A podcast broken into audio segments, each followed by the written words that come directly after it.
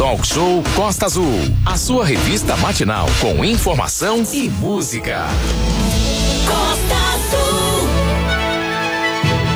Vivo no nosso estúdio virtual, estamos conversando com Glauco Fonseca, ele é secretário de Saúde de Angra dos Reis. Em pauta está o drive-thru que acontece amanhã para pessoas maiores de 20 anos, conversando também, tirando algumas dúvidas dos nossos ouvintes, que estão sendo enviadas através do WhatsApp do jornalismo, 24 33651588. Fica à vontade, pode mandar sua pergunta, né, Renato?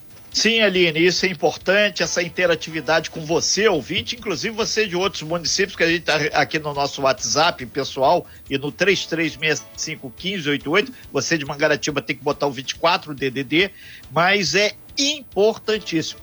É, tem aqui o pessoal da Monsoaba agradecendo o senhor, falando que Monsoaba sempre teve muito jovem, é, a unidade básica de saúde lá de Monsoaba amanhã vai estar aberto fazendo a, a imunização da rapaziada. 20 anos para mais. Vamos recuperar Shopping Piratas, sem Japuíba, ESF Jacuecanga, do Bracuí e Perequê. Começa que horas, Renato? 9 horas da manhã, vai até às 16, levando seu RG, CPF e comprovante de residência. Secretário Glauco, é o, outro ponto que há muitas mães aqui falando ainda é, sobre as escolas. A partir de segunda-feira, essa reunião de trabalho que o senhor teve com o secretário de Educação do município é, vai ser mantida. As escolas vão abrir, não vão abrir? Como é que está isso?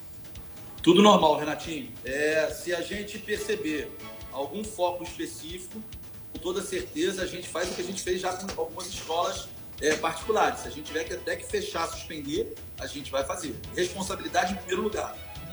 Sim, aí estava aqui o pessoal médico aqui da UPAS, lá da, da UPA, perdão, é, Águida Maria, no Japuíba, que atende a criançada. Eles falaram aqui, o, o, entendem que o senhor fez um movimento para atualizar o salário, mas lá a responsabilidade é do Ideias. Aí eles pediram para grifar aqui. Essas são duas questões. É uma organização social, não é a Secretaria de Saúde. É, mas como a gente se entende, o gestor, né, Renatinho? É, o atendimento é para o meu cidadão, né, para o cidadão da Ideias. Então, tudo que eu tiver que fazer, eu, eu chego lá às vezes 10, 11 horas da noite para ver como que estão o atendimento. E ó, vou te falar, é um trabalho de coordenação que a Adriana faz lá, junto com todo o seu pessoal e com médicos fantásticos. A UPA, ela se encontra limpa, ela se encontra abastecida, tá com um raio-x, Renatinho, ó, extremamente novo, uma CR perfeita de funcionamento assim, ilibado. É, é, outra informação que chegou aqui, uma, uma mãezinha aqui, ela falou: ah, eu tenho duas crianças, eu tô com medo de ter alguma questão, uma gripe forte, ou, ou mesmo um, um sintoma parecido com Covid. Qual o procedimento? Eu vou para a UPA ou eu vou para o centro de referência, secretário? Para onde ela Olha vai? Olha só, o, o, Renatinho, o local onde você tem o pediatra é na UPA. Mas é, a fala da, da Aline há, há poucos minutos atrás Sim. me deixou extremamente atento a uma situação que a gente já havia conversado, eu e o, e o Paulo Fortunato, e eu vou fazer uma reunião agora com os centros de triagem a respeito disso. A gente precisa descentralizar esse atendimento. Perfeito, secretário. A gente fica grato porque isso é uma preocupação bastante pertinente. E outra recomendação também, que foi falada inclusive pelo próprio Ministério da Saúde, o secretário de Saúde Estadual reforçando. Em caso da mãe detectar que a criança está com febre, não está bem, não deve ser enviada essa a criança à escola ou qualquer outro, seja para a escola particular ou pública. O procedimento é enviar ao médico, né, secretário? Exatamente, vai ao médico, essa criança não deve é, usar o transporte público, essa criança não deve ir para a rua brincar com os coleguinhas, essa criança ela deve ficar, ela vai ao médico e deve estar se tratando em casa. E outra coisa, criança tem que usar máscara, que tem uma cultura, a criança não, não, inicialmente os negacionistas bateram tanto, a criança não precisa de nada. Inclusive, eu, Renata Guiar, vi pessoas tirando máscara de criança. Então, a criança tem que estar com máscara inclusive na escola. Aline. Essa questão da máscara das crianças, acredito que seja mais uma questão mesmo de rebeldia da criança. Muito mais difícil essa etiqueta higiênica. Na verdade, tem muito adulto que não tem essa etiqueta, quanto mais cobrar isso de uma criança, né? Então isso realmente é muito complicado. Eu estive essa semana visitando algumas escolas aqui no centro da cidade, em todas elas, a maioria delas na rede, na rede particular, em todas elas estava sendo feito aí um controle muito grande, as crianças dentro das salas de aulas, os professores e funcionários, todos eles com máscaras, com distanciamento. Então acredito que as coisas estão funcionando. Mas, infelizmente, essa doença é bem abrangente, ela realmente, infelizmente, vai atingir muitas pessoas. Haja vista, por exemplo, que, infelizmente, temos pessoas vacinadas que morreram. Nosso querido ator, que faleceu também, o Tarciso Meira, infelizmente, com duas doses da vacina, veio a falecer. Então, ninguém está imune, ninguém está livre. Estamos mais fortes, mas ainda não estamos imunes, infelizmente, né, Renato? Perfeito. E nesse sentido, secretário, a gente volta para o senhor. Alguns países, feito Chile, a gente tem um apoio, não é segredo para ninguém da Agência Brasil, são informações fidedignas também do governo federal. A gente trabalha com essas informações que alguns países já estão formalmente vendo a possibilidade da terceira dose da vacina. É, aqui, é, o senhor obviamente tem informações mais privilegiadas que a gente, já existe essa tendência que é, algumas pessoas com comorbidade, feito era o caso do ator Tarcísio, ele pode ter em algum momento ser contaminado, mas em função do quadro clínico anterior, a Covid, essas variantes todas que estão aí, inclusive a Delta, pode ter ocorrido algo diferente que não deu para os médicos do top lá de São Paulo resolver. Né? Existe estudo, de, estudo da gente poder fazer a aplicação. Por enquanto, o estudo é em cima da Coronavac. Uma terceira dose da Coronavac, ela está sim, sendo é, é, analisada, essa possibilidade. Já que a gente vai chegar agora próximo de setembro para outubro, praticamente todo mundo vacinado, a gente poderia estar fazendo a terceira dose, principalmente no início, como que mais chegou para a gente foi a Coronavac, então os idosos tomaram muito a Coronavac. Né? Então, é, a chance da gente, existe a chance da gente fazer sim uma terceira dose da Coronavac. É, secretário, já caminhando para o fechamento da sua participação aqui, o pessoal do shopping aqui está lembrando que lá vai ter é, seis mesas de vacinação simultânea, logo seis carros ou seis motos podem passar. A gente pergunta para o senhor, qual a perspectiva de imunização da rapaziada sábado? 20 para mais anos amanhã. Renatinho, todas as vezes que eu venho aqui, a gente conversa nas vésperas de um drive, que é fantástico vocês me abrirem as portas sempre na, na véspera do, do drive, que a gente pode informar bastante a população. Eu sempre falo, na primeira vez eu falei que a expectativa era de 1.200, 1.300 doses, nós fizemos 2.600 doses. Logo em seguida eu falei que a gente ia bater na casa de 2.500, nós fizemos 3.800. Na outra ia ser 3 mil e pouco, a gente foi para 4.800, a gente, em um dia só, a gente vacinou muito. Então, eu vou te falar que a gente deve chegar numa expectativa aí, da, pelo menos do mesmo do, da última, entre 4.500 e 4.800 dólares. 4.500 e 4.800 dólares. Que ótimo. São 8 horas e 55 minutos. O Talk Show gosta de pessoas felizes, gosta de pessoas saudáveis e gosta de trabalhar a conscientização com transparência. Aline. Secretário, todas as vezes que, inclusive, tra trazemos esse assunto aqui, principalmente sobre a questão do drive-thru, surgem inúmeras dúvidas e surgem praticamente as mesmas dúvidas de todos os drive-thrus. Conta pra gente o seguinte, secretário. 20 anos ou mais. Chegou agora a pergunta aqui, olha, eu tenho mais, eu não deixei passar, eu não tomei a primeira dose, eu posso tomar, gente, é 20 anos ou mais, né? Isso, secretário, pode tomar sim. E as pessoas que não conseguiram, uma, uma mensagem que chegou do ouvinte aqui, meu filho não vai conseguir, ele tem 21 anos, ele infelizmente amanhã não vai conseguir ir nesse drive-thru, ele vai conseguir tomar a vacina posteriormente? Vai sim. Essa vacinação está sendo feita de terça a sexta-feira nos postos, nesses ESFs ou no, no centros da família, né, dos bairros, acontecendo de 9 da manhã até as, 4, às 16 horas. É só você levar a documentação toda certinho que você vai poder se vacinar posteriormente. Amanhã, 20 anos ou mais. É até 80, 90, até enquanto durar o estoque, não é isso, secretário? Exatamente.